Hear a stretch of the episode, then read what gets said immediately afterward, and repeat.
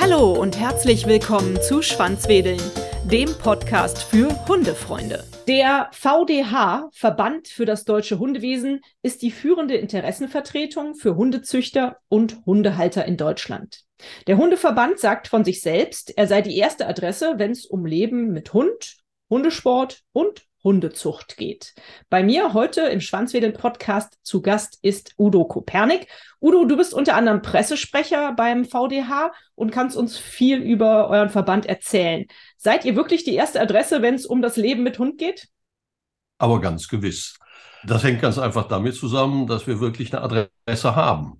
Weil äh, sehr, sehr viele andere, die äh, sich zum, den, den Anstrich geben, sich mit dem Hund gut auszukennen oder auch toll züchten zu können, haben keine Adresse. Und wir haben eine Adresse, nicht nur in Dortmund, sondern auch im Internet und in vielen, vielen Vereinen, 180 äh, Mitgliedsvereine haben wir äh, mit Ortsgruppen auf ganz Deutschland verteilt. Also wir sind nicht nur eine Adresse, sondern ganz viele.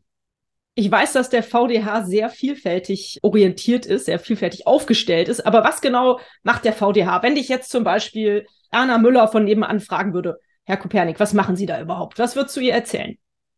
Das ist äh, dann eine lange Geschichte. Dann würde ich sagen, Erna, hast du ein bisschen Zeit? Dann will ich dir das gerne erklären. Äh, weil wir unterscheiden uns in der Struktur hier äh, ganz erheblich von denen, wie das in anderen äh, Ländern auf der Welt ist. Wir sind der einzige Hundeverband, der als Dachverband angelegt ist. Das heißt also, bei uns können gar keine Personen Mitglied werden. Also auch Erna nicht und auch ich bin nicht Mitglied im Verband, weil bei uns sind nur Vereine Mitglied und können nur Vereine Mitglied werden. Und das sind in der Regel Rassehunde-Zuchtvereine, das ist das Gros. Und ähm, die wirklich sehr große Abteilung ist dann noch der Hundesport. Da gibt es zwei Hundesportvereine, DVG und DHV, die diesen ganzen Bereich abdecken.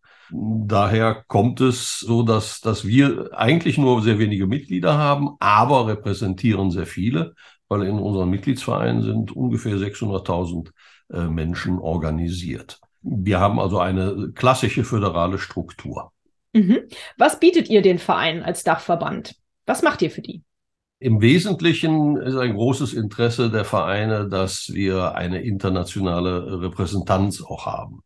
Und da sagt die FCI, das ist die Fédération Synologique Internationale, also der Weltverband äh, der Rassehunde, Zuchtvereine und Hundesportvereine, das kann nur ein Verband sein und nicht viele, viele äh, Vereine aus den Ländern. Und deshalb braucht, brauchen die Vereine da eben einen Repräsentanten internationalen, das ist der VDH. Mhm. Auf der anderen Seite haben die Vereine natürlich auch ein Interesse daran, dass es Strukturen gibt, die für alle ihre Mitglieder gilt. Und das schaffen wir mit unseren Rahmenordnungen. Und das, das wesentliche Herzstück ist dabei die Rahmenzuchtordnung, also unsere Zuchtordnung mit den Durchführungsbestimmungen, wo drin definiert ist, welche Mindeststandards jeder, jedes Mitgliedsverein einhalten muss.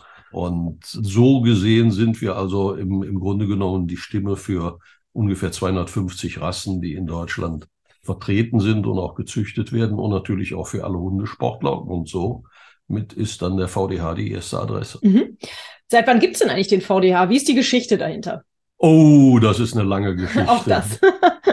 Ja, weil auch das ist ja äh, sehr kompliziert in Deutschland und es gab da ja viele Erschütterungen in den äh, vergangenen Jahrhunderten. Also die, die Rassehundezucht in Deutschland äh, ist erst nach dem Vorbild in Großbritannien entstanden, Ausgang des 19. Jahrhunderts. Damals hieß das das Kartell, ne? das wird man heute natürlich gar nicht mehr machen, weil man ja da eine Assoziation äh, zu Dingen hat, die nicht so schön sind. Und da haben sich eben Rassehunde-Zuchtvereine zusammengetan. Ein paar wenige, die Windhunde gehörten dazu und einige Jagdhundvereine und bildeten dann diesen Vorläufer des VDHs. Dann kam aber ja der Erste Weltkrieg und alles wurde komplizierter.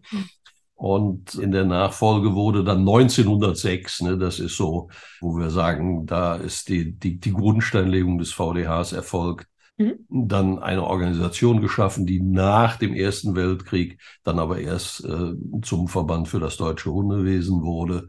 Und äh, dann gab es eben noch mal eine wesentliche Umstrukturierung im sogenannten Dritten Reich, weil da auf einmal alles zentralisiert wurde, wurde dann aber von den Alliierten äh, nach Ende des Zweiten Weltkrieges wieder geändert. Und da wurden die Strukturen geschaffen, die also heute auch noch im Prinzip Bestand haben.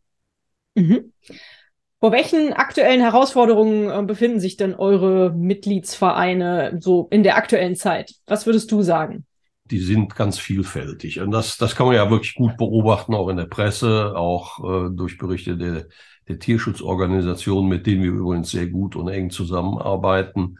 Die Probleme sind vielfältig. Wir haben auf der einen Seite gerade jetzt durch die noch nicht vollständig überwundene Corona-Zeit das Phänomen, dass sich auf einmal sehr viele Menschen dem Hund zugewandt haben, die zum Teil das auch sicherlich lange äh, schon geplant und gewollt hatten, aber zum Teil das vor Corona gar nicht wussten, dass sie sich für den Hund interessierten und äh, dann oft auch in ganz unterschiedliche Fallen getappt sind. Und das sind Probleme, mit denen wir zu tun haben, sowohl unsere Rassehundezuchtvereine als auch die Hundesportvereine, die ja auch Basisausbildung für den Hund anbieten. Aber auch die Tierschutzorganisationen haben eben inzwischen den entsprechenden Ausläufer der Welle, die da über uns äh, gekommen ist, mhm. äh, zu bekämpfen. Und Hintergrund ist, dass es mussten eben Schnellhunde angeschafft werden. Es wurden Hunde unüberlegt angeschafft. Und damit meine ich jetzt, dass man sich nicht die Zeit genommen hat, den Hund, die Rasse für sich zu suchen, der auch zu einem passt. Und dann hat es dazu geführt, dass man eben auch dann primär Hunde sich besorgt hat, die über den Hundehandel äh, nach Deutschland gekommen sind aus dem Ausland. Und hier haben wir jetzt dieses Phänomen, wir haben ja in, in Deutschland auch die gesetzliche Regelung, äh, dass Welpen nicht vor vollendet der neunten Lebenswoche von ihren Geschwistern und vor allen Dingen der, der Mutterhündin getrennt werden, weil wir eben aufgrund der Verhaltensforschung und der Wissenschaft wissen, äh, dass das ein ganz entscheidender Zeitpunkt ist, den die Welpen brauchen, um eben später dann auch ein vernünftiges Sozialverhalten entwickeln zu können. Und leider ist es nun mal so, dass die Hunde, die überwiegend aus den südosteuropäischen EU-Mitgliedstaaten dann zu uns äh, finden, leider zu früh getrennt werden von den, den Muttertieren und aus dem sozialen Verbund herausgelöst werden die sind zunächst mal nicht besonders verhaltensauffällig. Selbst Experten würden da nicht unbedingt Besonderheiten erkennen. Aber wir wissen, wenn dann die Geschlechtsreife bei den Hunden eintritt, dass dann diese Verhaltensdefizite sich äußern mhm. und die Hunde dann eben durchaus ein aggressives Verhalten mit Beißattacken primär gegenüber der eigenen Familie zeigen. Also gar nicht mal so, dass immer das, was immer so als Szenario dargestellt wird, gefährlicher Hund und ist für Nachbarn, äh, ob der nur geliebt ist oder nicht, gefährlich sondern hier richtet sich die Attacken gegen eigene Familie. Mhm. Ja, und wenn ich dann so einen Hund habe, dann und vielleicht auch noch kleine Kinder im Haus, dann bleibt mir oft auch wirklich gar keine andere Möglichkeit, als den abzugeben. Den will aber auch niemand anders haben, also ist dann oft das Tierheim der letzte Ausweg. Und die müssen dann leider auch feststellen, dass die Hunde sehr, sehr schwer vermittelbar sind, weil man müsste wirklich schon viel Erfahrung haben und sich mit dem Verhalten von Hunden auskennen und auch ein gewisses Selbstbewusstsein, um dann so einen äh, doch sicherlich verhaltensauffälligen Hund begegnen zu können und denen dann ein, ein vernünftiges Leben in unserer Gesellschaft zu ermöglichen. Mhm. Also hier haben wir äh, sehr viele Probleme, die äh, alle unserer Vereine äh, betreffen. Bei den Rassehundezuchtvereinen ist es so, wenn man sich den einen Rassehund zugelegt hat, den aber aus einer unseriösen Quelle, dann ist auf einmal natürlich, wenn die Probleme auftreten, naheliegend, ach, da gehe ich mal auf die Seite vom VDH. Ah, da steht Verein suchen, hm, da steht jetzt meine Rasse, dann rufe ich die doch mal an und sage, hört mal, ich habe hier einen Hund, der ist also von euch und der macht das und das, was kann ich ihn jetzt tun? Das ist natürlich dann für, für unsere Verantwortlichen in den Zuchtvereinen äh, im, im Grunde genommen bitter, weil die sagen dann völlig zu Recht, ja, hätten sie mal hier angerufen, bevor sie sich den Hund angeschafft haben. Dann hätten wir ihnen vielleicht sagen können, die Rasse ist vielleicht gar nichts für sie, gucken sie sich eine andere an. Oder wenn man dann feststellt, Hund ist vielleicht überhaupt nicht gut geeignet, wieso nicht ein Aquarium? ähm, Ja. ja, kann durchaus sein. Ist zwar selten in der Regel, ich sag mal, bei unseren 250 Rassen, die sich ja nicht nur optisch in der Größe und im Fell unterscheiden, sondern eben auch im Kopf und in ihrem Temperament und ihren Talenten. Da ist es eigentlich immer gut möglich, dass man jemanden findet, der zu einem passt, wenn die äußeren Voraussetzungen stimmen. Es gibt ja eine, auch räumliche vielfach, das hat hier im eigenen Bekanntenkreis. Ich meine, das, das zeigt auch, wie, wie, wie Menschen reagieren. Äh, die wissen ja, was ich mache, ne? und, und sagen, oh, wenn der Hund, dann ist der Udo, den muss man dann fragen. Aber gefragt wird dann erst, wenn das Kind im Brunnen ist. Hm. und da hatte ich wirklich gute Bekannte, die riefen an, hör mal, ich habe hier einen Hund und ich glaube, das war ein ganz unseriöser Züchter, war es auch. Aber wir, wir brauchen jetzt irgendwie einen neuen Platz für den, weil unser Vermieter hat gesagt, hier ist Hundehaltung gar nicht im Haus erlaubt. Ne? Also das wäre eigentlich die erste Frage, die man hätte klären müssen. Mhm. Und wo ich auch gesagt hätte, dürft ihr denn überhaupt einen Hund halten? Geht das? Oder eben bei anderen Leuten, je nachdem, wo die wohnen, wenn rundrum nur Hündinnen sind und sich dann einen Rüden zuzulegen, ist vielleicht auch nicht so eine prickelnde Idee im Alltag. Das ist richtig. Jetzt hast du davon erzählt, dass das Kind in vielen Fällen schon in den Brunnen gefallen ist, dass, dass Menschen über Hundehandel ihre Hunde bezogen haben, vielleicht gar nicht richtig drüber nachgedacht haben, welchen Hund, welche Rasse oder ist das überhaupt gut ein Hund in unserer Familie? Was kann man denn tun, damit es gar nicht so weit kommt? Grundsätzlich äh, muss man mal sagen, es, es sind ja auch bestimmte Rassen im Augenblick sehr populär, die diese Popularität gar nicht aushalten. Erzähl. Also ein gutes Beispiel ist die französische Bulldogge. Die sind zwar niedlich und süß und äh, sprechen viele Menschen an und zaubern denen auch ein Lächeln ins Gesicht, wenn man ihnen begegnet. Aber die Rasse ist nicht ganz unproblematisch aufgrund ihrer Anatomie. Wir nennen das gruppenspezifische Defekte, ne, die also äh, dazu, die entstanden sind, weil bestimmte Merkmale übertrieben wurden. Eine kurze Nase, ein runder Kopf, das ist so ein Kindchenschema, das finden, berührt uns eigentlich irgendwie alle und spricht uns an. Aber wenn dann Züchter irgendwie überschnappen und nach Superlativen suchen, was ja uns Menschen leider irgendwie so mit in die Wiege gelegt ist, in allen Bereichen, mhm. super, ne? also Guinness Buch der Rekorde, aber so kann man natürlich nicht Hunde züchten. Und wenn dann aber man empfindet, der Hund muss eine etwas kurze Nase haben, ist das okay. Aber wenn dann danach so ein Wettbewerb entsteht, ja, eine kürzere Nase ist noch toller. Und wenn man die dann erreicht hat und dann kommt der nächste und sagt, ja, gar keine Nase ist dann das Größte, mhm. was wir erreichen können, dann haben wir damit erreicht, dass die Hunde eben ganz enorme gesundheitliche Probleme haben. Das hat durchaus auch in unseren Mitgliedsvereinen in den vergangenen Jahrzehnten stattgefunden. Das muss man ganz klar erkennen. Wir aber als Verband arbeiten da auch schon seit vielen Jahrzehnten gegen. Und in den Vereinen sind auch große Erfolge erzielt worden. Die haben aber ihren Preis. Die haben nämlich den Preis, dass viele Hunde gar nicht mehr in die Zucht kommen. Mhm. Französische Bulldogge sich bei uns im VDH betrachtet, da werden inzwischen nur noch 200 Welpen im Jahr geboren. Das passt aber nicht zum Bild, wenn ich zum Beispiel durch eine große Stadt wie Köln oder Hamburg gehe.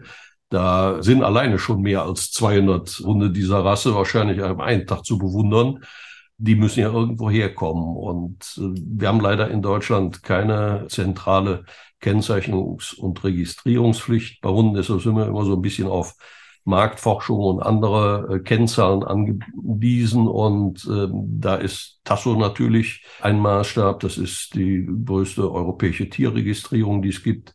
Haben in Deutschland etwa fünf Millionen Hunde registriert. Das ist eine relativ hohe Zahl. Ich meine, davon werden auch schon wieder einige gestorben sein. Es geht ja über die ganze Zeit. Aber es ist eine große Zahl, so dass man sagen kann, das ist repräsentativ. Und 2021, während beim VDH so um die 200 französische Bulldoggen gezüchtet wurden, wurden aber bei Tasso 12.000 registriert. Also, also wo kommen die her? Wo kommen die her? Ja. Tja, das weiß man nicht, hm. Äh, weil wir ja keine Kennzeichnung und Registrierungspflicht hm. hätten. Hätten wir die und die Hunde, äh, wenn die im Ausland gezüchtet worden sind, und über die Grenze kommen, brauchen die ja so einen Chip und einen EU-Heimtierausweis, sonst geht das ja nicht. Ich meine, auch da könnte man natürlich ein bisschen fuschen, aber äh, grundsätzlich gibt es in jeder Nation eine eigene Kennung. Ne? Das heißt also, wenn ein Hund in Frankreich geboren ist, hat der Chip eine andere Kennung als hier in Deutschland. Und wenn man die Daten ausliest, sieht man direkt, aha, der wurde in Frankreich zumindest schon mal gekennzeichnet. Und da die in der Regel als Welpen gekennzeichnet werden, hat man dann schon eine ziemlich genaue Angabe über die Herkunft. Haben wir nicht, deshalb können wir nur spekulieren. Sehr aktiv ist da die Tierschutzorganisation Vier Pfoten, die sehr gründlich recherchiert, nicht nur hier in Deutschland, äh, sondern auch dahin geht, wo es weh tut, also im Ausland sich die Verhältnisse anguckt und teilweise mit, mit sehr riskanten Aktionen, weil die dann so im, im Grunde genommen undercover arbeiten mhm. und äh, als potenzielle Käufer auftreten. Und die haben natürlich festgestellt, dass ein Großteil der Hunde, die wir inzwischen hier bei uns haben, äh, tatsächlich aus äh, Rumänien, Slowenien, Polen spielt schon nicht. Früher war Polen, war das Heimatland der ausländischen Rassehunde, die hier nach Deutschland kamen, spielt äh, immer noch eine Rolle, aber das Gros kommt eben aus Rumänien, Ungarn, Slowenien, Bulgarien. Mhm. Und es ist ein Wahnsinnsgeschäft und deshalb weckt es auch unheimlich viel kriminelle Energie bei denen, die den Hundehandel betreiben, mhm. weil man verdient sich nahezu risikolos eine goldene Nase. Mhm. Also wenn, wenn die, die, der ganze Handel ist in der Regel immer mit irgendwelchen Verstößen gegen bestimmte Gesetze verbunden. Deshalb sagt man auch illegaler Hundehandel. Man könnte das ja auch legal machen. Aber die Welpen sind zu jung. Da hat man den ersten Verstoß dann können sie, das äh, war so eine Maßnahme der EU, dass man gesagt hat, ja, okay, dann machen wir es über den, den Seuchenschutz, die müssen wirksam gegen Tollwut geimpft sein. Und wirksam gegen Tollwut impfen geht allerdings erst, wenn der so zwölf Wochen alt ist. Dann kriegt er die Impfung. Und dann brauchen wir noch mal drei. Also wir kennen uns ja mit Impfungen inzwischen alle aus. Ne? Also die Corona-Impfung, die erste hat auch nicht direkt gewirkt. Da braucht es eine Wiederholungsimpfung. Es gibt aber Impfungen, die bei der ersten schon wirken, aber die brauchen halt drei bis vier Wochen, bis sich ein entsprechender Titerstatus entwickelt hat. Das heißt also, ein Welpe, der aus Rumänien den Weg zu uns findet, der müsste eigentlich mindestens 15 Wochen alt sein. Hm. Sind die aber nicht, die sind sechs Wochen alt. Also da haben wir schon den nächsten Verstoß. Also der hat zwar einen Impfausweis, aber was da drin steht, ist Fantasie. Hm. Und selbst wenn, wenn es keine Fantasie wäre, eine Tollwutimpfung in dem Alter kann gar nicht wirken, weil vorher ist der, der Schutz, äh, den der Hund äh, über die Mutter bekommen hat, noch so stark, dass eine, eine Impfung gar keine Reaktion auslösen würde. Mhm, das ja. ist das, das, große Problem. Also deshalb ist da kriminelle Energie wirklich im Spiel, weil die Gewinnmargen auch groß sind. Mhm. Wenn man einem rumänischen Bauern, der natürlich nicht mit den EU-Agrarmaschinen hier im Westen Europas konkurrieren kann, mhm. weil der hat vielleicht tatsächlich noch entweder so einen Traktor mit 16 PS, während die hier mit 250 PS rumfahren und vielleicht sogar schon allein auf dem Feld oder er hat noch einen Ochsenkarren, der kann keine Schweine nach Tönnes liefern und, und verdient eben kein Geld mehr mit seiner Landwirtschaft. Und wenn ich da hingehe und sage, pass auf, schmeiß die Schweine raus, äh, hier hast du zehn Schweineboxen, da kannst du auch Hunde drin züchten. zehn, zehn Würfe gleichzeitig aufziehen. Ich kauf dir jeden Wurf komplett ab, wenn die, die sechs Wochen alt sind und kriegst pro Welpe 50 Euro dann verdient er ein Vielfaches dessen, was er vorher mit der Schweinezucht verdient hat. Klar, ja. Ist glücklich und zufrieden. Ja, und hier werden die Welpen dann im Mittel für 750, 800 Euro verkauft. Und wow. äh, da wird jeder Apotheker tot umfallen, wenn er die Marge erreichen würde. Definitiv. Ja gut, es ist ja auch immer eine Sache von Angebot und Nachfrage. Ne? Also die Leute ja. würden die Hunde nicht verkaufen, wenn es hier in Deutschland oder hier ja. in, nicht in irgendwelche Leute geben würde, die diese Hunde kaufen wollen. Also im Grunde genommen müsste man doch hier ansetzen und mehr Aufklärung betreiben, dass diese Hunde einfach lieber nicht. Das machen wir ja schon mit, mit vielen anderen Organisationen auch mhm. zusammen. Äh, wir haben äh, diese AG Welpenhandel, findet man unter wültigwelpen.de auch im Internet. Mhm. Äh, da sind die ganzen großen Tierschutzorganisationen drin. Wir sind da drin. Tasso unterstützt uns da bei der Arbeit. Die Bundestierärztekammer fährt andauernd auch Aktionen, gerade was diese sogenannten, die, die brachycephalen Rassen, also die, die, die kurznasigen Rassen, Mops und französische Bulldogge da eben als populärste vorne. Englische Bulldogge muss man auch sehen. Das gibt es schon sehr lange. Auch das äh, Bundeslandwirtschaftsministerium unter oder hatte uns in der Vergangenheit versucht dabei zu unterstützen. Zwischendurch ist es ein bisschen nach hinten losgegangen, weil Frau Klöckner, die Vorgängerin äh, von Herrn Özdemir, der Meinung war, wenn wir jetzt die Hunde von den Ausstellungen verdrängen, dann finden die kein Interesse mehr. Aber das Interesse entsteht natürlich woanders, nicht auf unseren Hundeausstellungen. Hm. Die hat es in den letzten zwei Jahren gar nicht gegeben. Hm. Und trotzdem gehen bei Tasso die Registrierungszahlen gerade bei diesen Rassen durch die Decke. Hm. Also es ist naheliegend und plausibel, plausibel, dass es die Ausstellungen wohl doch nicht sind, zumal da auch die Meldezahlen von diesen Rassen nicht so beeindruckend sind. Und ich sage mal, selbst die große Ausstellung in Dortmund vor Corona, äh, 70.000 Besucher, das ist zwar sicherlich beeindruckend, ja. aber ja, ist es aber, aber es ist jetzt nicht so ein Bild, wie zum Beispiel erzielt wird, wenn man äh, im Vox Frühstücksfernsehen, wo doch mehrere Millionen Menschen jeden Morgen zugucken, dann als Maskottchen so eine englische Bulldogge sich auf der Couch rumflätzt. Hm. Oder wenn eben auch Prominente solche Hunde haben hm. oder wenn in Filmen solche Hunde. Der Mops hat ja seine Renaissance erlebt. Der war ja eigentlich weg, ne, weil er eben auch so dieses Image hatte, so, so Tantenhund äh, oder irgend sowas. Ja. Ja, er war ursprünglich, ne, weil Loriot hatte auch diese Rasse und war ganz begeistert davon und zeigte sich auch mit denen, aber danach, nach ihm war das dann irgendwie, ach nee, Mops nicht unbedingt. Und dann kam Man in Black mit einem sogar noch sprechenden ja. Mops und schon gingen die Zahlen durch die Decke. Ah, ja. Das ist ein Problem. Damit werden natürlich dann auf der einen Seite so Interesse geweckt und auf der anderen Seite ist natürlich auch so, so ein Mitzieheffekt, ne, wenn einer so einen Hund hat und ein anderer findet den süß mhm. oder will ich auch so einen haben mhm. und dann natürlich direkt. Und ich sag mal, wenn man bei einem seriösen Züchter, selbst wenn er nicht, noch nicht mal Mitglied im VDH ist, äh, so einen Hund haben will, dann hat man schon mal ein, zwei Jahre Wartezeit. Ja, ja logisch. Ja. Die Geduld hat keiner. Die ja. hat keiner. Es muss schnell gehen. Schlimm. Also am besten wäre, man könnte das bei Amazon kaufen. ja, das äh, ist halt bei Lebewesen nicht so, nicht so angebracht. Nun hast du ja vorhin auch schon gesagt, und es wäre natürlich auch ein Ansatzpunkt, dass die Leute sich, bevor sie sich einen Hund anschaffen, sich besser Gedanken machen. Ist das überhaupt das Richtige für uns? Haben wir die Zeit? Haben wir den Platz? Haben wir die Erlaubnis vielleicht vom Vermieter? Ja. Welche Rasse ist der, die richtige Rasse für uns, für mich? Was würdest du denn sagen? Wie, wie findet man heraus, welche Rasse zu einem passt? Und was wäre zum Beispiel auch der Tipp für so eine ganz klassische, normale, keine Ahnung, Familie mit so einem kleinen reinen Mittelhaus. Welche Rasse passt zu solchen Leuten? Da muss man die Leute kennenlernen. Macht man ja auch so im, im, im richtigen Leben, ne? mit dem Partner. Da ist es nur einfacher, wenn man so auf der Partnersuche ist, die sind selbstständig. Ne? Also es sind ja dann zwei Partner, Partnerinnen, die dann irgendwie eine Entscheidung treffen und dann können sie es ein bisschen ausprobieren. Und wenn es dann nicht so richtig klappt, dann entfernt man sich wieder ein bisschen, versucht es vielleicht nochmal. Und wenn man dann irgendwann feststellt, geht gar nicht, okay, dann geht jeder seiner Wege und ist gut.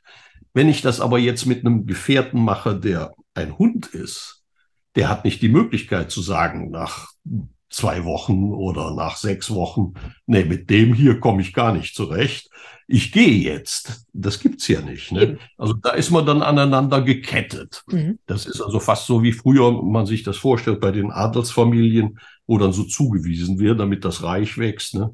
Jetzt musste die Prinzessin nehmen, auch wenn sie nicht so hübsch ist.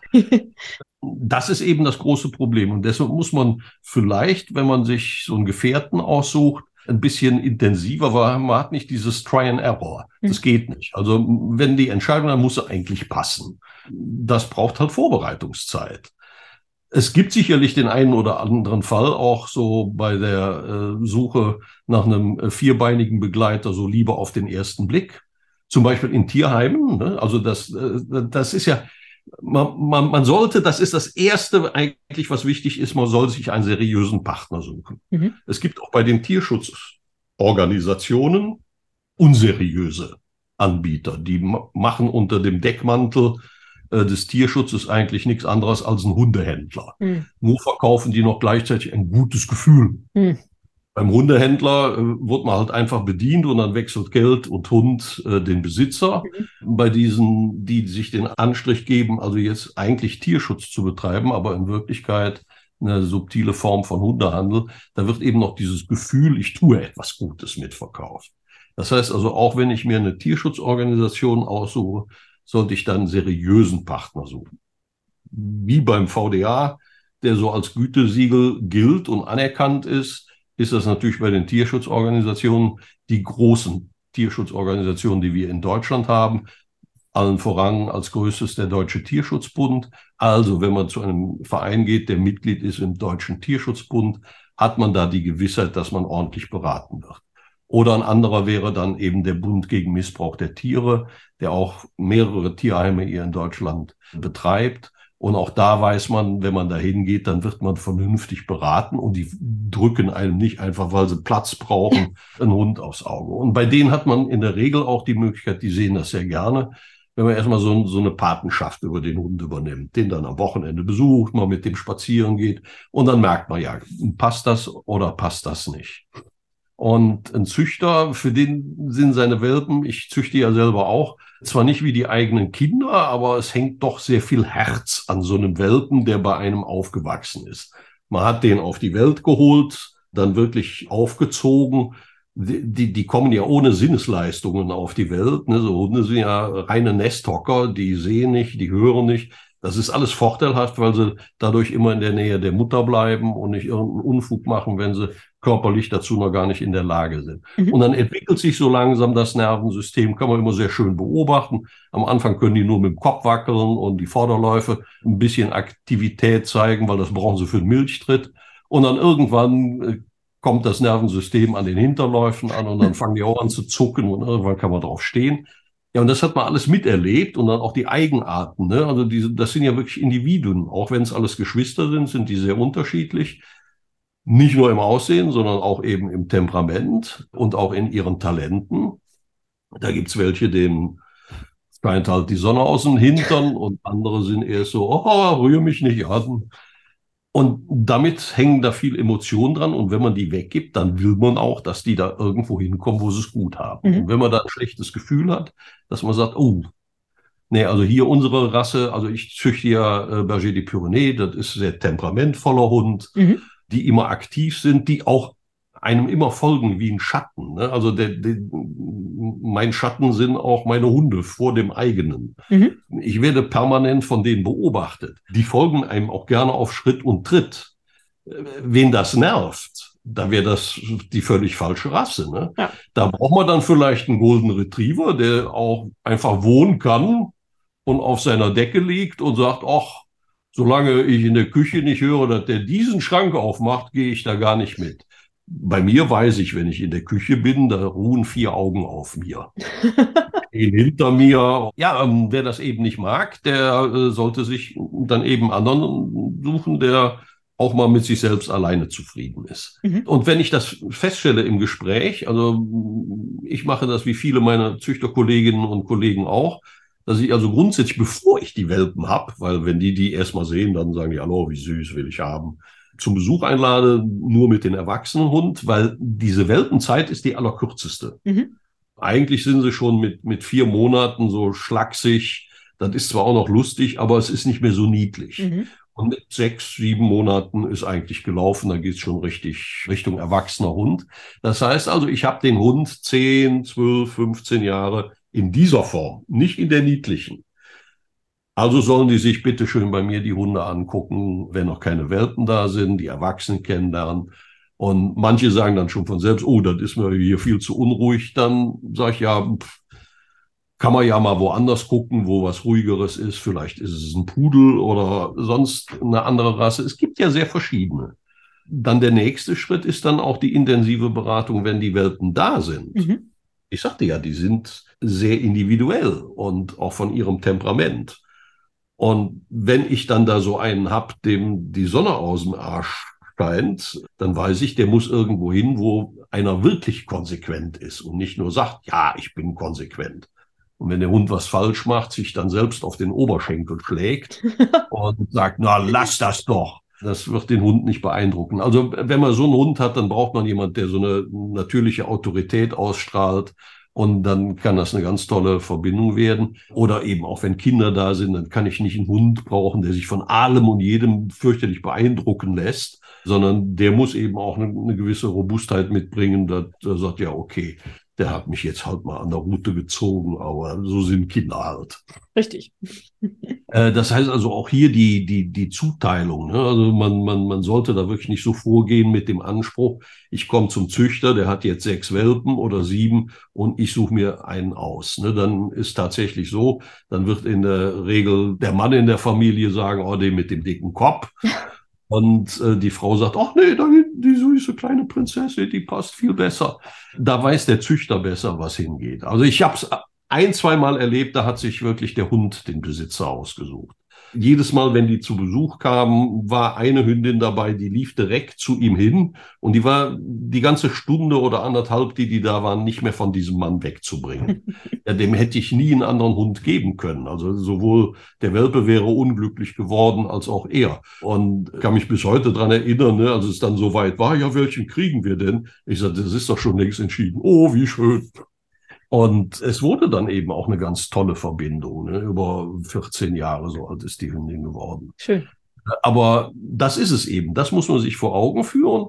Wenn ich mir ein falsches Auto kaufe, was viel, viel teurer in der Anschaffung ist und auch im Unterhalt als ein Hund, und ich merke, das passt nicht zu mir, weil es sind zwei Sitzer und wo tue ich die zwei Kinder hin, dann verkaufe ich die Kiste wieder und hole mir dann ein Kombi. Hm.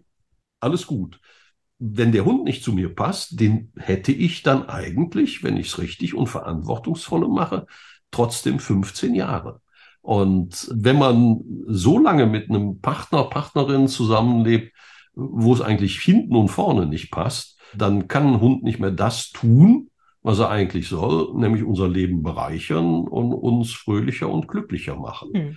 Fast alle Hundehalter, die den richtigen Hund haben, beschreiben das ja auch. Äh, in der Corona-Zeit waren Sie dann beim Spazierengehen die Einzigen mit einem Lächeln im Gesicht. Alle anderen waren irgendwie verzweifelt, oh, jetzt müssen wir hier allein spazieren gehen, weil man darf die Freunde nicht treffen. Äh, was soll ich hier? Ja. Und die Hundehalter waren alle gut gelaunt. Ne? Und das hat natürlich auch dann dazu geführt, ja, vielleicht, wenn ich meinen Hund anschaffe, bin ich dann auch gut gelaunt. Das kann funktionieren, wenn es zueinander passt, aber wenn nicht, ist das Gegenteil der Fall. Ja. Du hast jetzt schon auch betont, seriöse Hundezüchter achten oder Tierheime.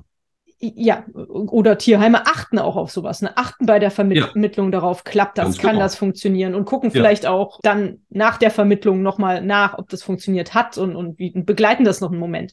Was würdest du denn sagen, so ganz ich weiß, ganz allgemein kann man das nicht formulieren, aber die meisten Leute fragen ja erstmal, wie viel Zeit und Geld brauche ich denn überhaupt, wenn ich einen Hund haben will?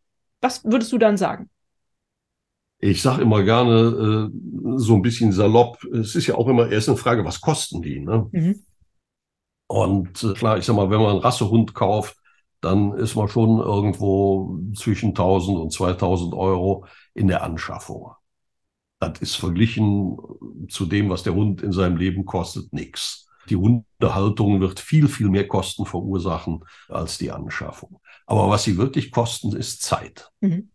Das muss man im Auge haben. Also es ist weniger das Geld. Da findet man ja meistens irgendwie dann doch Mittel und Wege, die sich zu beschaffen. Und man sieht ja auch zum Beispiel, meine Frau betreut, obdachlos ist er nicht, äh, aber so ein, so, ein, so ein Bettler in, in, in Köln, der hat auch einen Hund. Mhm. Äh, das heißt also, der, der hat eh wenig Geld. Und das bisschen muss er sich dann mit seinem Hund teilen. Das klappt wunderbar. Aber auf der anderen Seite, der ist auch 24-7. Ne? Ist er mit dem Hund zusammen. Und äh, gestern wollte sie ihm äh, was vorbeibringen. Da hatte, hatte sie ihm Kaffee besorgt, weil er gerne Kaffee trinkt und wollte ihm den geben. Der war aber gar nicht da. Aber der Hund war da. Da wusste sie, jetzt kann ich mich hier hinstellen und runterzählen von 60 auf null und dann kommt der. Ja, so war es auch. Der war dann nur irgendwo halt auf Toilette und der Hund hat da brav gewartet. Aber das ist das, was man braucht. Man braucht also die, die Zeit das heißt aber nicht, der macht ja auch nicht den ganzen Tag irgendwie mit dem Hund Platz, Sitz, Fuß oder sonst was. Die sind einfach zusammen. Mhm. Und so ist das jetzt bei mir auch. Ich habe mein Büro hier im, im eigenen Haus und links von mir liegt ein Hund und gegenüber liegt ein Hund. Ja. Das haben die sich auch selbst so ausgesucht. Warum das so ist, weiß ich nicht. Aber so ist es nun mal. Und insofern sind die glücklich und zufrieden, weil sie die ganze Zeit mit mir verbringen können. Mhm. Äh, also Zeit ist wirklich ein, ein, wichtiger Faktor und das ist tatsächlich an sieben Tagen in der, in der Woche so. Darüber muss man sich im Klaren sein. Auf jeden Fall. Ich finde immer, man kann es im gewissen Sinn schon mit einem Kind vergleichen. Wenn man ein Kind hat, dann ist das doch recht ähnlich. Die gehen irgendwann dann ein bisschen selbst. Also hier hat der Hund jetzt gerade, ich weiß nicht, ob man es gehört hat, sehr gekühlt. äh, er kühlt schon wieder, äh, weil er findet, das ist nicht richtig. Okay. Nein. Naja. Äh, weil, weil einem Kind begegne ich ja völlig anders. Ein Kind will ich auf ein selbstständiges Leben vorbereiten. Ja, das stimmt. Den, den Hund, den halte ich einfach dumm. Den, den halte ich auf der, der kognitiven Entwicklungsstufe eines vielleicht Dreijährigen, wenn überhaupt. Ich habe den in ewiger Unselbstständigkeit an mich gebunden. Bei einem Kind ist es ja ein, ein permanenter Prozess des Loslassens.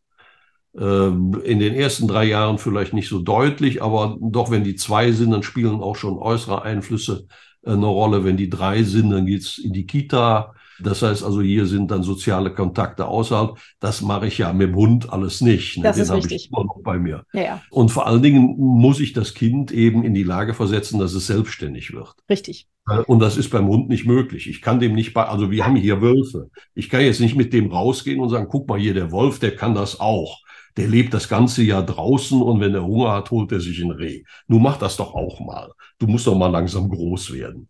Mein Hund macht das völlig anders. Wenn er riecht, dass der Wolf da war, dann guckt er mich an und sagt, soll man nicht lieber wieder umgehen? Ja, das ist vollkommen richtig. Du hast mich da jetzt äh, etwas früh unterbrochen. Ich wollte, ich wollte das auch noch einschränken. Und ähm, bei, bei, bei einem Kind ist es ja auch so, dass wenn, wenn die dann mal älter sind, 12, 13, 14, dass der Einfluss von außen eigentlich stärker wird als der der Eltern. Ne? Also in dem Umfeld, in die sich bewegen, in der Clique, im Freundeskreis, Schule, hat dann einen größeren Einfluss, als man eigentlich schon als Eltern dann noch hat. Ne? Vorher war es umgekehrt. Am Anfang ist man der Gott, der drückt auf die Wand und dann geht das Licht an. Und von da an wird es eigentlich immer weniger. Ne? Und die Distanz größer. Und das ist aber auch ja gut so. Ja. Beim Hund ist das nach wie vor so. Der drückt auf die Wand und dann geht hier das Licht an. ja, du hast vollkommen recht. Kommen wir doch mal zum nächsten Schritt. Wenn jetzt wirklich sich jemand für einen Hund entschieden hat und hoffentlich auch den richtigen Hund gefunden hat, der ihm zu ihm passt oder zu seiner Familie, dann kann man ja einen Hundeführerschein machen. Ich weiß, dass das ja auch von euch praktisch unterstützt und zertifiziert wird. Kannst du dazu noch mal ein bisschen was sagen? Ja, Hundeführerschein ist eigentlich ein blöder Begriff, auch wenn wir den selbst benutzen. Hm. Weil die Assoziation zum, zum Fahrzeugführerschein ist dann halt immer da. Ein ne? Hund ist auch kein Auto, ne? Ja, genau. Richtig. Eben, ein Hund ist, ist, ist kein Auto und auch kein Motorrad. Insofern ist es ein Begriff, der, der ein bisschen irreführend ist.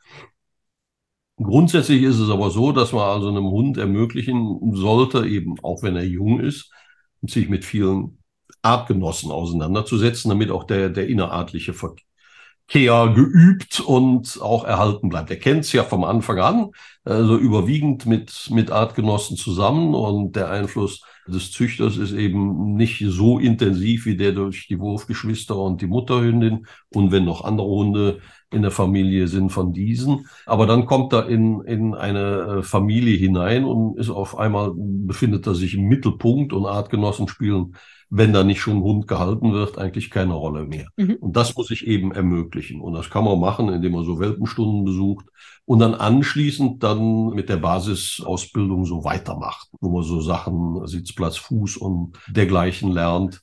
Und das ist durchaus sinnvoll, weil Hunde leben gerne in der Gruppe. Wir Menschen fühlen uns da ja auch wohl. Und deshalb sollte man das ruhig machen. Wo ich also immer so ein bisschen skeptisch bin, dass das verpflichtend sein sollte. Also es, es gibt genug Menschen, die kommen wunderbar mit ihrem Hund zurecht und denen muss ich jetzt nicht noch irgendwelche Auflagen machen und sagen, so, da brauchst du jetzt, was weiß ich, einen Hundeführerschein oder Sachkundenachweis oder wie das hört. Ich finde, die Probleme, die wir haben, liegen weniger bei den Hundehaltern als eben im Vorfeld, wenn die Entscheidung falsch getroffen worden ist. Da fände ich es viel sinnvoller zu sagen, ja, okay, wenn du dir einen Hund anschaffen willst, dann machst du wie, wie, wie beim Führerschein auch. Wenn du einen Führerschein haben willst, dann kann ein Unfall passieren. Und wenn ein Unfall passiert, dann musst du wissen, was du tun musst und, und dass du es richtig machst. Also geht mal Wochenende zum Roten Kreuz oder Malteser Hilfsdienst, Johanniter, will er jetzt keinen vergessen, und macht so einen Erste-Hilfe-Kursus. Und erst dann wird man auf die Menschen dann mit dem Auto losgelassen. Und das wäre auch ein gescheiter Ansatz. In der Schweiz ist das äh, zum Beispiel so, Ach, cool. dass man sagt, ja, ja, bevor, bevor wir den Hund anschaffen, machen wir da einen, einen Unterricht und dann lernen wir das. Cool, das ist ja super. Das, das, das finde ich eine gute Idee, echt. Dass man so, so Sachen eben anbietet, dass man sagt, all das, was wir jetzt hier erzählen, das muss man sich dann anhören. Äh, also auch die, die sagen, ah, ich weiß doch schon alles. Das kann ich selbst. Also das, das wäre eine Maßnahme. Die nächste Maßnahme wäre eben auch zu verhindern, dass solche Unfälle passieren, ne? dass da Mensch und Hund aufeinandertreffen, die nicht zueinander gehören. Das wäre zum Beispiel, indem man den Hundehandel ein bisschen erschwert. Er ist jetzt risikolos. Die Leute verstoßen gegen Verordnungen und äh, das Einzige, was ihnen droht, ist eben ein Bußgeld. Hm. Dafür kommt keiner ins Gefängnis. Obwohl das, was die anrichten, unserer Gesellschaft enorm schadet. In, in jeder Beziehung. Teilweise darf man ja auch nicht vergessen, schleppen diese Tierchen schon irgendwelche Krankheiten ein, die eben andere Artgenossen gefährden und teilweise eben als Zoonosen auch durchaus uns Menschen. Also das ist schon nicht alles so leicht von der Hand zu weisen und da sollte man äh, konsequent sein. Wenn du einen Hund hast und das ist eine Hündin, kannst du einfach einen Wurf machen. Ne? Dann, wenn der Nachbar einen netten Rüden hat, dann sagst du, komm, ich weiß, die muss läufig sein und wenn das so ist, dann lassen wir die mal zusammen und wenn es klappt, dann ziehst du Welpen auf. Ob du da eine Ahnung von hast oder nicht, spielt keine Rolle. Ob die räumlichen Verhältnisse äh, so sind, spielt keine Rolle. Ob deine Hündin überhaupt für die Fortpflanzung geeignet ist, spielt keine Rolle, kann man einfach alles machen. Also hier äh, ist eigentlich der Gesetzgeber sehr großzügig und sagt ja, eine gewisse Kontrolle findet nur bei gewerbsmäßigen Züchtern statt, aber privat kann man machen, was man will. Aber wenn dann jemand einen Hund hat, dann neigen fast alle Bundesländer dazu, oh, hier können wir noch eine Vorschrift, noch eine Vorschrift, eine Sachkunde und das noch und das noch. Manchmal auch ohne das wirklich zu Ende zu denken. Niedersachsen finde ich so witzig. Ne? Da muss man das machen, wenn der Hund zwölf Monate alt ist. Ja, scheiße, das ist ein Jahr zu spät. Definitiv, machen. ja. Und wenn man es dann nicht besteht, was passiert dann? Wird dann der Hund weggenommen? Er wird natürlich nicht weggenommen. Mhm. Und äh, ich sage mal, der einzige dramatische Fall mit Todesfolge in den letzten paar Jahren ist mir aus Niedersachsen bekannt. Ja, was hat das dann gebracht? ja, da, da, da, da war so ein Hund, der dann Mutter und, und, und Sohn äh, in der Wohnung totgebissen hat. Also offensichtlich hat da die Sachkunde dann auch nichts mehr genutzt. Hm. Die hatten den falschen Hund. Ne? Hm. Die hätten vielleicht, was weiß ich, ja, Dackel ist auch nicht so ohne. Also dann doch lieber was anderes. Vielleicht ein, ein, ein Zwergpudel oder sowas haben sollen oder vielleicht sogar gar keinen Hund. Hm. Aber das wäre wichtig, ne? Ja. dass wir wirklich dem Übel bei der Wurzel begegnen. Die Menschen, die mit Hunde handeln, sind darauf angewiesen, das auch irgendwie anzubieten. Und die bieten das natürlich im Internet an. Da gibt es natürlich auch Beispiele, wo man sagt, ja, äh, eBay wird jetzt so langsam wach, ne, weil wir auch zusammen mit den Tierschutzorganisationen seit Jahrzehnten da Druck machen. Mhm dass äh, Hunde nicht in Kleinanzeigen angeboten werden dürfen. Und die wollen das jetzt sozusagen als freiwillige äh, Selbstbeschränkung. Aber die waren halt mal Marktführer. Äh, da sind 2018 an jedem Tag im Prinzip 1800, an jedem Tag 1800 neue Anzeigen, in denen Hunde angeboten wurden, okay. eingestellt worden.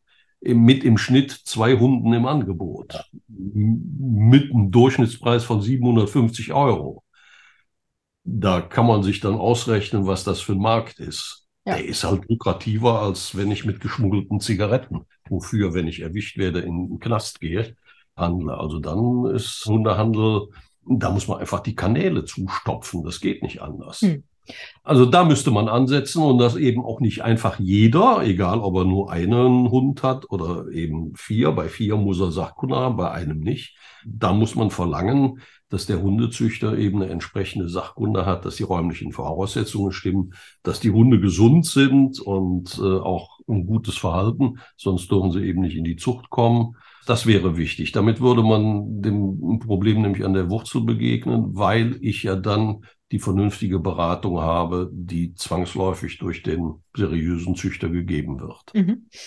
Inwiefern versucht ihr solche ja wirklich richtig guten Ideen um, durchzusetzen und, und die voranzubringen in Deutschland? Also wieso kann sowas nicht mal, wenn es so schöne Vorbilder gibt wie jetzt in der Schweiz, wieso kann sowas nicht mal schnell eingeführt werden in Deutschland?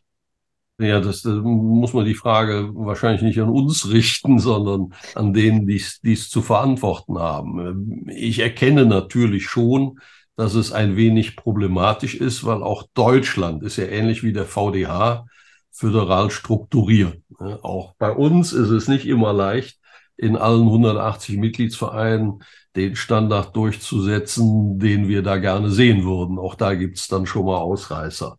Und so ist das hier auch. Ne? Also die Bundesregierung hat sich da natürlich mit 16 unabhängigen Länderregierungen auseinanderzusetzen. Und äh, die Umsetzung aller Tierschutzfragen ist Ländersache. Mhm. Und da macht dann auch gerne jedes Land, genau wie bei den Hundeverordnungen, die dann die Halter treffen, gerne jeder sein eigenes Süppchen, weil man ist ja besser als die anderen ne? und äh, viel schlauer. Und deshalb ist immer die eigene Verordnung die tollste, die es in Deutschland gibt. Und wir sehen das in, in vielen Dingen. Also die vorherige Bundesregierung, mhm. die große Koalition, hatte im Koalitionsvertrag drinstehen, dass man zur Hälfte der Legislatur, also nicht irgendwie, wenn die Wahl kurz bevorsteht, zur Hälfte der Legislatur sich mit der Frage des Onlinehandels auseinandersetzt. Mhm.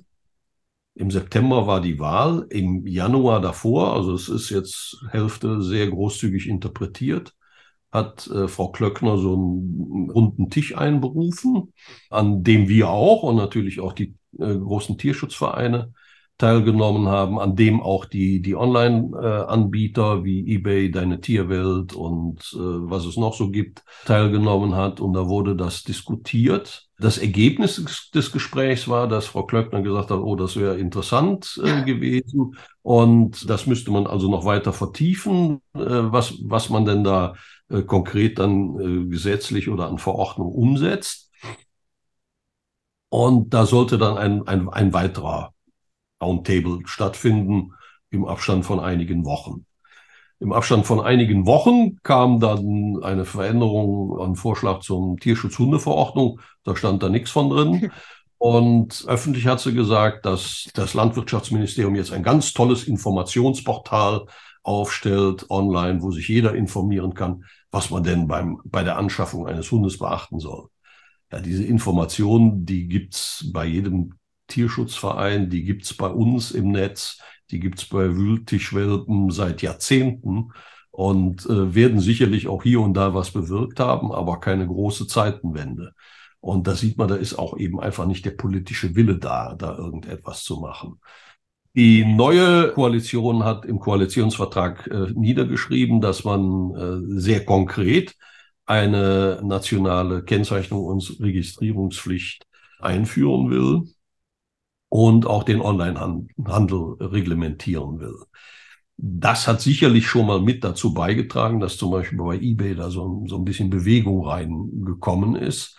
Aber äh, von Seiten des Landwirtschaftsministeriums haben wir noch keine Zuckungen verspürt, in dieser Richtung in irgendeiner Form aktiv zu werden. Hm. Normal wäre dann, dass es also bei den Fachverbänden eine Anhörung gäbe, entweder auf schriftlichem Umlaufweg oder eben auch mit einer Online-Sitzung oder äh, dass ein, ein Referentenentwurf vorgelegt wird und der dann zur Diskussion gestellt wird. Alles das ist noch nicht geschehen. Klar, wir haben auch paar andere Probleme. Ja, das stimmt. Und meine Befürchtung ist, dass das eins der Probleme ist, was dann am Ende der Legislatur immer noch im Koalitionsvertrag drinsteht, aber sonst nichts passiert ist. Was hinten übergefallen ist bei den ganzen anderen Baustellen. Ja, das wäre schade. Ja, und dass diese Problematik, äh, die, die Einschätzung teilt auch zum Beispiel Herr Schröder vom, vom Deutschen Tierschutzbund, mit mir, äh, liegt natürlich darin, es, es muss immer ein Konsens mit den Bundesländern gefunden hm. werden. Also da kann jetzt äh, Herr Özdemir einen Handstand machen, wenn die dann sagen, die Haltung war nicht lupenrein, ne, gefällt uns nicht, dann kommt er da auch nicht weiter. Ne? Mhm. Und das ist natürlich sehr mühevoll, ne? dann, dann da so einen Konsens herbeizuführen. Mhm.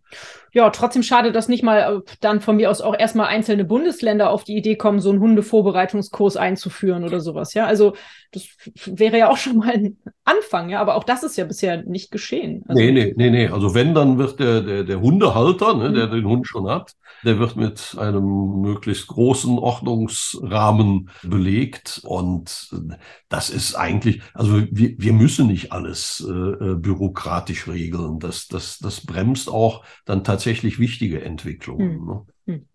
Naja, da ist also noch äh, viel zu tun. Gut zu wissen. Ich frage meine Interviewgäste eigentlich immer nach einer Geschichte, die Sie mit Ihrem Verband oder Verein oder Ihrem Projekt verbinden, die Ihnen besonders im Gedächtnis geblieben ist. Was ist denn deine Geschichte, die du mit uns teilen könntest? Es kann gerne was ganz Verrücktes sein oder was besonders Schönes, was du mit dem VDH verbindest. Das ist natürlich jetzt eine wirklich sehr problematische Frage. Da hätte ich ein bisschen Vorlauf gebraucht. Wir sind ja schon weit über die Silberhochzeit hinaus. So lange bist du schon dabei auch? Ja, ja, ja, ja. Irgendwer meint, ich hätte den VDH gegründet. äh, aber so alt bin ich dann doch noch nicht. Nur gut, ich, ich, ich züchte seit Anfang der 1980er Jahre und äh, war auch relativ schnell aktiv im, im Rassehunde-Zuchtverein, nachdem ich den ersten Hund hatte. Und dann ergab es sich dann eben irgendwann saß ich im Ausschuss für Öffentlichkeitsarbeit beim VDH und äh, dann brauchten sie einen neuen Obmann und wer aktiv ist, der wird immer gefragt. Und Klar. vor allen Dingen, das ist ja, ist ja überall so, ne? ob das in der Schule bei Elternvertretern so ist. Wir Menschen entwickeln ein Gefühl dafür, wer kann nicht Nein sagen. Ne? Und den frage ich dann. Und dann, schwupp, habe ich jemanden, der dann äh, die Arbeit macht. Und deshalb gibt es natürlich äh, viele Geschichten rund um, um, um mein Leben, auch, auch im Verband. Aber wirklich so beeindruckend für mich war, als in äh, Nordrhein-Westfalen das neue, damals neue äh, Landeshundegesetz geschaffen worden ist.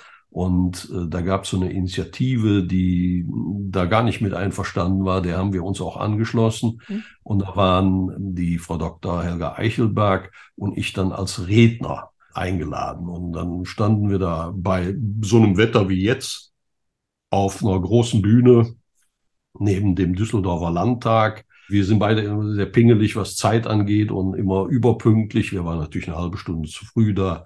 Angemessen durchgefroren wurden von den Teilnehmern, weil wir ja waren ja Verbandsrepräsentanten, ne, das ist ja fast so was wie Politiker, äh, sehr skeptisch beäugt. Und was mich dann fasziniert hat, wenn man dann gute Argumente hat, wie man äh, dann, dann doch auch, ich sag mal, zumindest Skeptiker überzeugen kann. Mhm. Auf der anderen Seite war es für mich aber auch erschreckend und dann teilte auch die Helga Eichelberg diesen Eindruck, wenn man das dann erstmal erreicht hat, wie leicht es dann auch ist, Menschen zu manipulieren. Hm. Wir haben uns da beide in so einen Rausch reingeredet und wir waren ja direkt neben dem Landtag.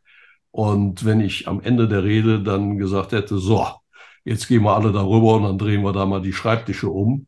Äh, ich glaube, die wären alle mitgegangen. Also das, das, das war wirklich so ein, so ein Erlebnis, was auf der einen Seite natürlich sehr berührend war, weil, weil eine große Menge von Menschen die eigene Idee auch mitgetragen haben.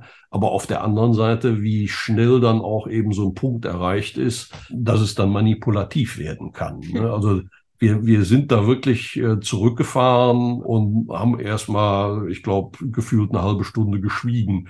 So erschrocken waren wir ähm, auch im Prinzip über uns selber. Mhm. Aber auf der anderen Seite hat sich in mein Gedächtnis gebrannt, weil äh, alle Anhörungen vom Landtag, wo also auch jede Menge unabhängige Experten gesagt haben, das ist ein Bürokratiemonster, was sie hier aufbauen. Das macht keinen Sinn. Das hat die alle nicht irritiert, die haben es trotzdem beschlossen. Ja, schöner Mist. Schöner Mist. Den haben wir dann heute noch. Ne? Super. Dummes Thema. Jetzt weiß ich gar nicht, wie ich zur nächsten Frage überleiten soll. Ich werde es trotzdem machen. Du hast auch schon ein bisschen was eigentlich dazu beantwortet. Du hast schon ein bisschen was über dich erzählt. Du hast gesagt, dass du schon seit Jahren, Jahrzehnten fast jetzt züchtest. Wie ist denn so deine Hundelebensgeschichte eigentlich? Wann sind Hunde in dein Leben getreten? Wann hat dich das erste Mal die Begegnung mit einem Hund berührt, so dass du gesagt hast, ich will auf jeden Fall immer mit Hunden zusammenleben. Ja, solange ich denken kann. Also, ich meine, weiß nicht, was vorher war, also als ich kein Bewusstsein hatte, aber als Kind, ich hatte immer eine irrsinnige Affinität zu Hunden hin. Mhm. Und äh, wir konnten selbst in der Familie, meine Mutter war alleinerziehend, äh, ich habe noch zwei Geschwister, das also in der Verlängerung der Nachkriegszeit in den, in den 1950er Jahren. Das war nicht so ganz einfach für uns alle, für meine Mutter am, am, am wenigsten. Da war natürlich eine Hundehaltung gar nicht möglich. Das, das ging nicht. Und solange ich mich erinnern kann, also das war dann wirklich schon zur Schulzeit und auch schon vorher, haben mich Hunde immer fasziniert und ich habe dann eben mich darauf eingerichtet, mit den Hunden der anderen zu leben. Und das, das wurde aber auch nicht zerstört durch negative Erlebnisse. Die hatte ich natürlich auch. Und äh, das war damals auch noch anders. Ne? Also da hätte keiner jetzt irgendwie über eine Hundeverordnung oder so nachgedacht, mhm. sondern da, da gab es dann eher äh, eine Ohrfeige wenn man vom Hund gebissen wurde, ist, weil man so blöd war, weil man da irgendwas falsch gemacht hat. Beste Beispiel, die Nachbarn hatten einen deutschen Schäferhund, der das Grundstück bewachen sollte. Das tat er auch. Aber wenn der Ball über den Zaun flog, dann habe ich den natürlich trotzdem geholt. Und meistens ist es gut gegangen, aber manchmal auch nicht. Dann war die Hose kaputt. Und dann gab es halt auch noch Sänge dafür. Oh. Oder mein Onkel, der hatte einen, einen, einen Spitz und äh, mir wurde von Anfang an, da hatte ich den Hund noch gar nicht gesehen, immer gesagt, also Hund nie von hinten anfassen und eigentlich nur, wenn der Hund das auch will. Und natürlich habe ich den Hund immer angefasst und dann auch einmal von hinten. Da war der Arm sechs Wochen in der Schlinge, aber ich war dem Hund nicht gram und äh, Hund spielte immer weiter eine Rolle. Später war es dann schön, die Nachbarn, die gaben, äh, der Nachbarsjunge gab mir Nachhilfe in Englisch. Ich habe dann hm, geweigert, mich das zu lernen, weil die hatten einen jungen Boxer. Und ich wollte ja nicht, dass die Nachhilfe aufhört, damit ich immer mit dem Boxer zusammen war. zu der Zeit war es dann tatsächlich sogar möglich, dass man als, als, als Kind mit dem Hund alleine spazieren ging, würde, würde ich heute sterben. Ne? Also, wenn ich das sehe, dass also, obwohl wir haben hier auch einen, ne, bei uns, einen kleinen Jungen aus Russland kommen die, glaube ich, der geht jeden Tag dreimal mit so einem kleinen Chihuahua spazieren, egal was für ein Wetter ist. Und grüßt einen immer freundlich und das geht auch. Und der sieht auch, wenn ein Auto kommt, dann geht er auf die Seite, alles wunderbar. Aber eigentlich sollte immer schon ein Erwachsener dabei sein. Ja, und so, so war das dann. Ne? Und dann, dann war es der Dankel der Freundin meines Bruders, um den mich, mich dann gekümmert hat, was mein Bruder natürlich toll fand, weil dann war er mit der Freundin allein, während ich mit dem Hund unterwegs war. Und so hat sich das weiterentwickelt. Und es war immer der Wunsch da, irgendwann kriegst du deinen eigenen Hund. Aber da habe ich auch immer gesagt, wir waren vorher ein bisschen so nomadenhaft unterwegs aufgrund der Berufsausbildung, mal in dem Ort, mal in dem Ort. Und dann kam das Kind und dann war das wieder nach hinten gestellt.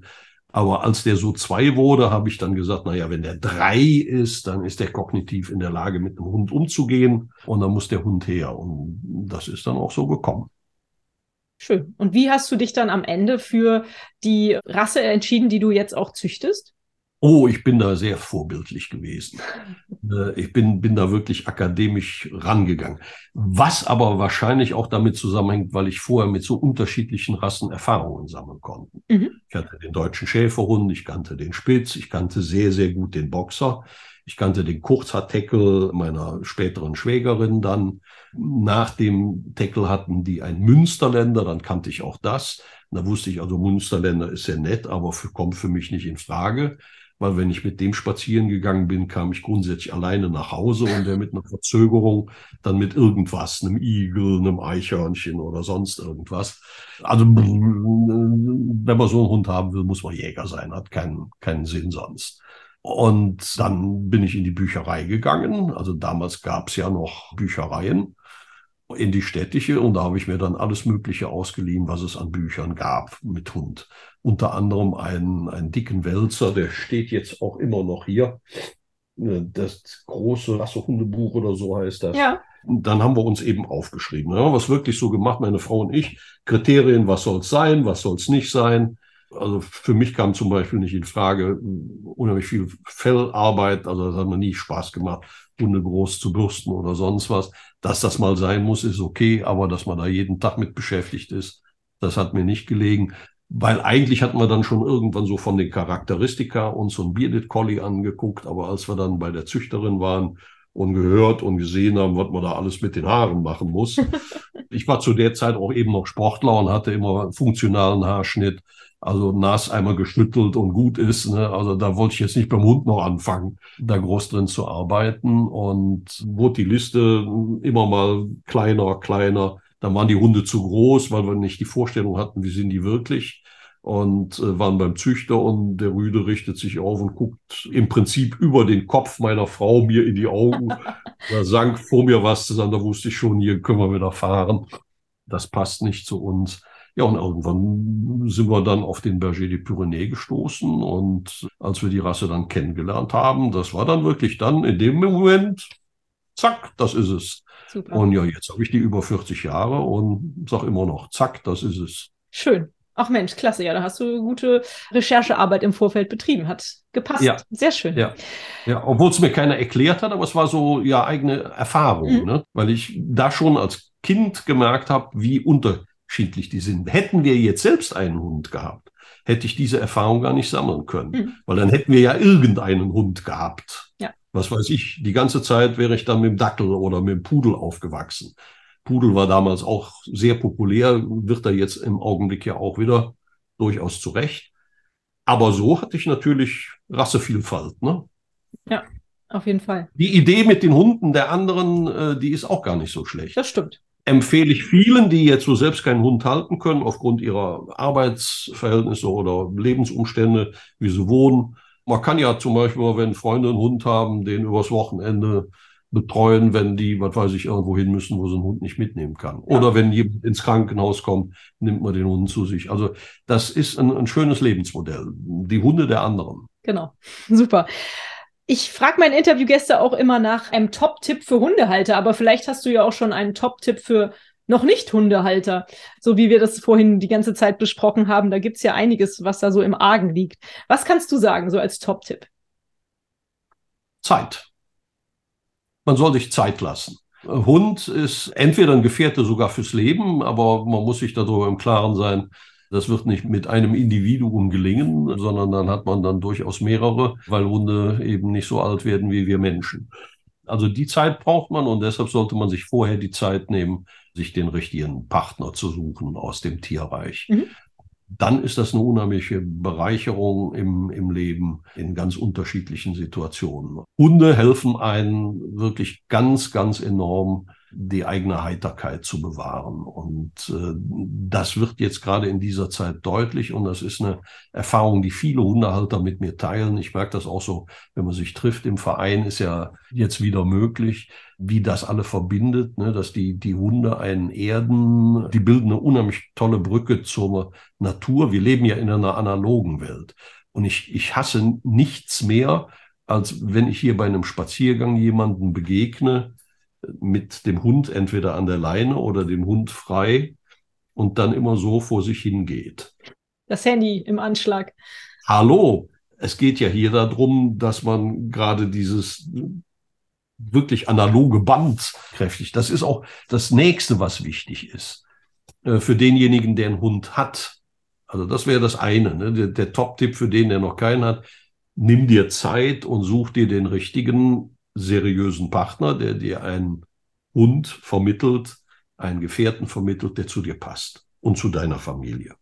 Das ist das. Wenn ich einen Hund habe, dann ist ganz wichtig, ein Hund ist nie eine Slotmaschine, ne? also wo man immer jetzt irgendwas reinwerfen muss, damit man was zurückbekommt und vielleicht mal dran zieht und dann hat man den Top-Gewinn. Käme ich also auch bei, bei anderen Dingen nicht auf, auf die Idee. Ne? Also Hund und Mensch bilden eben eine soziale Einheit.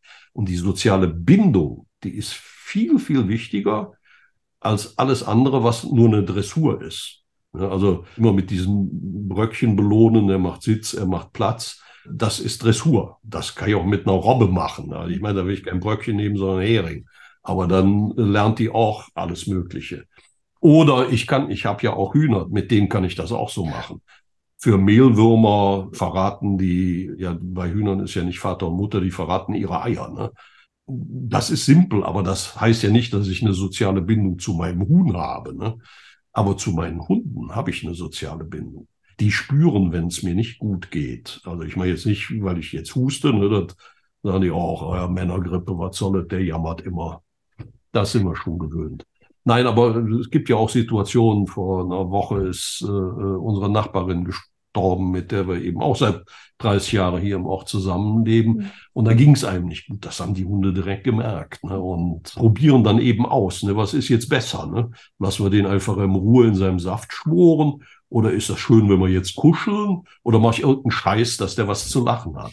Das ist so ein Satz, den hat mal mein Nachbar geprägt, der keine Hunde hat, also dann auch mit den Hunden des anderen lebte, immer mit mir spazieren gegangen ist. Und er meinte dann auch, das ist toll mit deinem Hund. Jeden Tag lässt er sich was einfallen, dass wir was zu lachen haben. ja, das stimmt. Und das war auch so. Es passiert ja immer irgendwas, ja. Ne, wenn, man, wenn man das genau beobachtet. Und äh, das trägt eben dazu bei, dass man fröhlich bleibt. Ja, das stimmt. Das sind die Top-Tipps. Fröhlich bleiben. Super. Und die Hunde noch nicht Halter und die Hunde schon Halter finden beim VDH auch Hilfe bei Entscheidungen, bei Problemen? Ja. Also beim VDH jetzt weniger. Aber der vermittelt äh, sozusagen. Genau. Also man, äh, das ist das Föderale. Mhm. Äh, wir, wir, vermitteln dann, wenn es jetzt um rassespezifische Dinge geht, eben an die Rassehundezuchtvereine. Oder wenn man da schon irgendwie ist, äh, dann die großen Vereine haben in der Regel auch äh, Kreis- oder Ortsgruppen, denken wir Tackle Club und äh, da kann man dann eben auch äh, hingehen und entsprechende Ausbildungsangebote geben und dann vor allen Dingen bei den Hundesportvereinen. Ne? Da ist natürlich die, die Vielfalt wirklich von, von, von der der Welpenspielgruppe bis hin dann über die, die, die Begleithundeausbildung bis hin zu irgendwelchen Hundesportaktivitäten. Und die sind ja inzwischen Gott sei Dank auch vielfältig. Also früher war das äh, so, da gab es im Prinzip die äh, Vielseitigkeitsausbildung, da hieß die dann noch Schutzhundausbildung, war natürlich nur für bestimmte Rassen. Und bei den anderen war es im Wesentlichen dann so ein bisschen Turnierhundesport. Mhm. Aber da muss man ja auch selbst sehr sportlich sein. Sonst geht das nicht. Aber heute gibt es natürlich eine, unheimliche Vielfalt an Angeboten mit Agility und Obedience, also wo es um, um wirklich Ausbildung geht, ruhige Ausbildung. Oder eben auch jetzt Hoopers, wo man ein bisschen als Hundehalter auch ruhiger äh, auftreten kann. Also das Spektrum ist enorm und äh, Beschäftigung mit dem Hund äh, ist eben im Verein auch schön. Mhm. Ja, auf jeden Fall. Super. Nee, tolle Arbeit macht ihr da.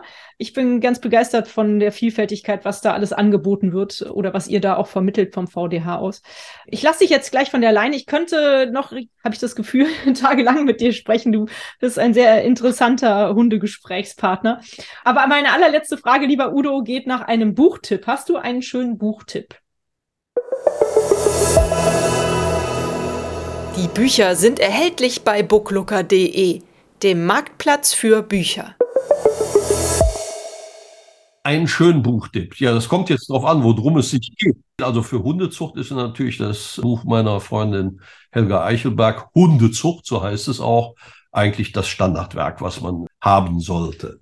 Wenn man sich informieren will, was für ein Hund zu einem passt, das kann man natürlich im Internet tun. Mhm. Aber ich habe mal so eine Sendung mit, mit Vox gemacht. Da bin ich in Familien gegangen, wo es äh, gerade wegen der Kinder darum ging, den richtigen Hund anzuschaffen, weil die Kinder entweder irgendwelche äh, Probleme hatten oder krank waren, sollte da ein Hund dann eben auch eine bestimmte Rolle haben. Und da habe ich das auch nicht so gemacht, dass ich gesagt, komm, jetzt gucken wir mal im Internet, weil das ist ja dann wirklich besser, wenn man so blättert. Wenn ich jetzt Dackel im Internet gucke, dann finde ich nichts links und rechts davon. Mhm.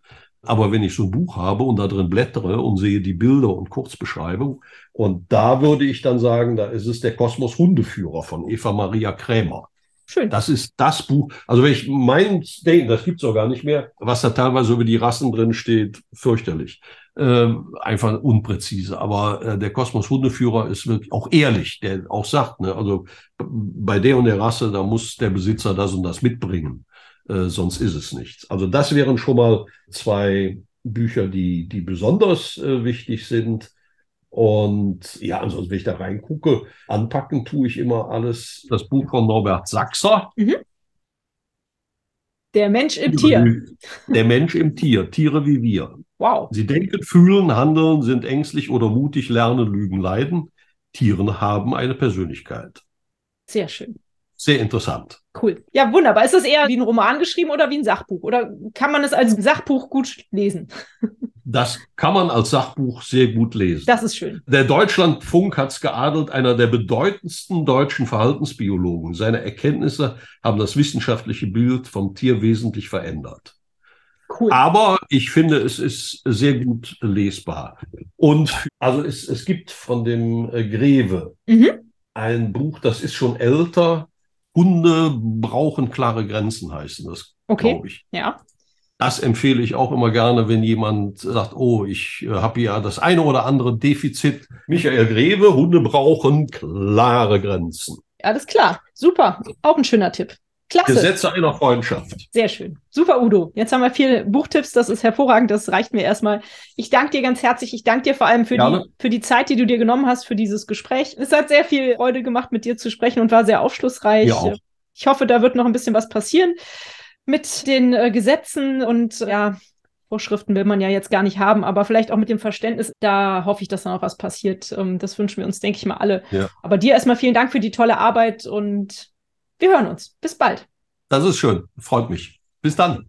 Hat euch dieser Podcast gefallen, dann teilt ihn doch mit euren Freunden und gebt mir eine 5-Sterne-Bewertung, denn nur so werden auch andere Hundefreunde auf den Podcast aufmerksam. Nun knuddelt euren Hund und gebt ihm ein Leckerchen und sorgt für ein Schwanzwedeln. Bis zur nächsten Folge. Wuff und tschüss.